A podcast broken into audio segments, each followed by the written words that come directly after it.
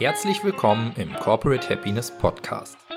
Hier dreht sich alles um die Themen positive Psychologie, neue Arbeitswelt, positive Führung und Selbstentfaltung.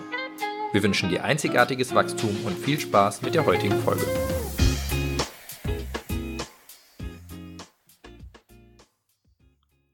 Hier ist eine Frage an dich. Wenn du diese Folge hier hörst, dann stehen die Chancen nicht schlecht, dass du schon einmal von der positiven Psychologie gehört hast. Gleichermaßen scheinst du dich für psychologische Themen zu interessieren und bist jemand, der oder die sich gerne mit sich selbst beschäftigt und sich weiterentwickeln möchte. Treffer? Gut. Ich habe also eine Frage an dich.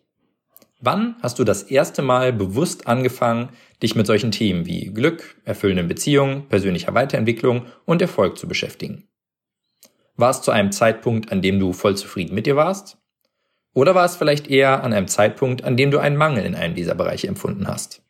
Nach einer schmerzlichen Trennung, einem beruflichen Rückschlag oder einer Krankheit etwa? Auch hier habe ich wieder eine Vermutung. Die meisten Leute fangen an, sich mit Themen der persönlichen Weiterentwicklung zu beschäftigen, wenn sie bei sich ein Defizit oder eine Schwäche ausmachen. Dann kaufen sie sich schlaue Bücher oder besuchen Seminare, um in diesen Bereichen zu ihren Mitmenschen aufzuschließen und wieder das zu erreichen, was sie als normal betrachten. Diese Herangehensweise der Schwächenorientierung ist völlig normal. Tatsächlich bekommen wir sie schon in der Schule beigebracht, wo es viel mehr Angebote zum Nachhilfeunterricht gibt, zu dem die in Anführungszeichen schlechteren SchülerInnen verdonnert werden, als dass bei jeder und jedem individuell geschaut wird, welche Stärken er oder sie hat und wie diese gefördert werden können. Aus psychologischer Perspektive ist dieser Ansatz allerdings mit einigen Problemen behaftet. Die positive Psychologie erkannte schnell diese Nachteile der Schwächenorientierung und begann bereits früh damit, sich vermehrt mit dem Thema Stärken auseinanderzusetzen. Und da es sich bei der positiven Psychologie primär um eine angewandte Wissenschaft handelt, lassen sich aus dieser Forschung hervorragende Wege ableiten, wie wir uns unsere Stärken besser bewusst werden können, um diese gezielter einzusetzen und zu fördern. Genau diese Tools möchten wir dir heute mitgeben. Um die Forschung zu stärken zu systematisieren, machten es sich die Pioniere der positiven Psychologie, Martin Seligman und der mittlerweile verstorbene Christopher Peterson, zur Aufgabe herauszufinden, welche Eigenschaften eigentlich kultur- und epochenübergreifend als Stärken bzw. Tugenden gesehen werden. Dazu durchforsteten sie alles an relevanter Literatur und Quellen, die sie auftreiben konnten. Buchstäblich alles. Angefangen von religiösen Schriften wie der Bibel oder dem Koran über Biografien von Persönlichkeiten wie Benjamin Franklin, über Popsongs bis hin zu fiktiven Pokémon-Charakteren oder den Residenzhallen von Hogwarts war wirklich alles dabei. Die folgenden Kategorien von Tugenden traten in ihren Recherchen dabei immer wieder auf. Weisheit, Mut, Menschlichkeit, Gerechtigkeit, Mäßigkeit und Transzendenz. Diese unterteilen sich in jeweils drei bis fünf Charakterstärken, die quasi die psychologischen Prozesse oder Mechanismen sind, mit denen sich die Tugenden im Alltag manifestieren. Insgesamt ermittelten Seligman und Peterson damit eine Liste von 24 universell gültigen Charakterstärken. Diese Liste gossen sie dann in einen empirisch validierten Fragebogen, den sogenannten Values in Action Test oder kurz VIA.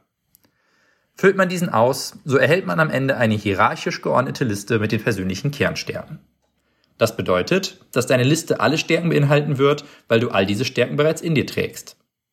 Allerdings sind manche von ihnen stärker ausgeprägt als andere, weshalb sie im Verhältnis zueinander geordnet werden. Und das Beste von all dem? Diesen Test gibt es online frei verfügbar. Wenn du gerade die Zeit hast, dann nimm dir doch am besten mal die paar Minuten, um etwas über deine Charakterstärken zu erfahren. Du findest den Test auf www.viacharakter.org. Wenn du den VIA-Test gemacht und deine Stärkenhierarchie ermittelt hast, dann kannst du dir im nächsten Schritt deine Top 10 Stärken einmal auf ein Stück Papier schreiben. Schau dir diese Liste jetzt einmal an und fühl in dich hinein, welche Stärken davon wirklich mit dir resonieren. Um zu veranschaulichen, was ich damit meine, hör dir doch mal das folgende frei übersetzte Zitat von William James, dem Begründer der modernen Psychologie, an. Die beste Art, den Charakter eines Menschen zu definieren, ist es, jene mentalen und moralischen Zustände zu betrachten, durch die er sich am stärksten aktiv und lebendig fühlt. In diesen Momenten gibt es in ihnen eine innere Stimme, die sagt, das ist mein wahres Ich. Frag dich also, wo und wann empfindest du diese Momente? Welche deiner Signaturstärken aus dem VIA-Test fühlt sich wie dein wahres Ich an? Was gibt dir Energie und Motivation? Wann merkst du, dass du dich weiterentwickelst und aufblühst? Nutze diese Kriterien, um deine drei Signaturstärken herauszukristallisieren.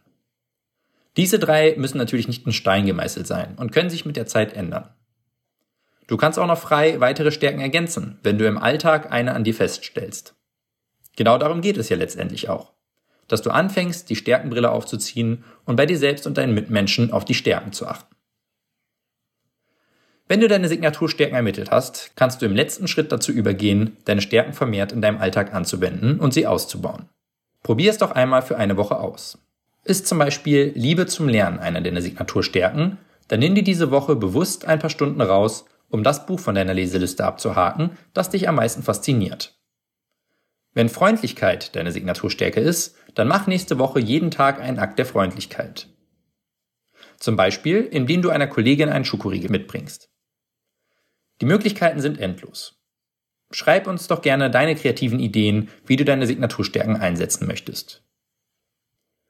Am Ende der Woche wirst du sicherlich tolle Erfahrungen gemacht haben. Und vor allem wirst du vermutlich bemerken, wie leicht und wie natürlich es sich anfühlt, deine Umgebung und Mitmenschen mit deinen natürlichen Stärken zu bereichern. Du wirst dich in dieser Woche viel stärker entwickelt haben und viel glücklicher gewesen sein, als wenn du dich, wie vielleicht normalerweise, ausschließlich mit den Dingen beschäftigt hättest, die dir noch nicht so leicht fallen wie anderen. Natürlich haben auch diese Dinge ihre Zeit. Aber uns allen würde es gut tun, vermehrt die Stärken in uns und in anderen zu sehen. Wir hoffen, dass du dir einen Ruck gibst und dieses spannende Projekt der Stärkenorientierung für dich ausprobierst. Vielleicht hat dir diese Folge erste Anregungen dazu gegeben und wir freuen uns, davon deinen Stärkenstories zu hören. Und wenn du jetzt aus einer positiven Perspektive heraus noch mehr über die positive Psychologie lernen möchtest, dann melde dich gerne noch zu unserem Newsletter an. Vielen Dank, dass du dir unsere heutige Folge des Corporate Happiness Podcasts angehört hast. Wir hoffen, dass sie dir gefallen hat. Lass uns doch gerne eine Bewertung auf iTunes da.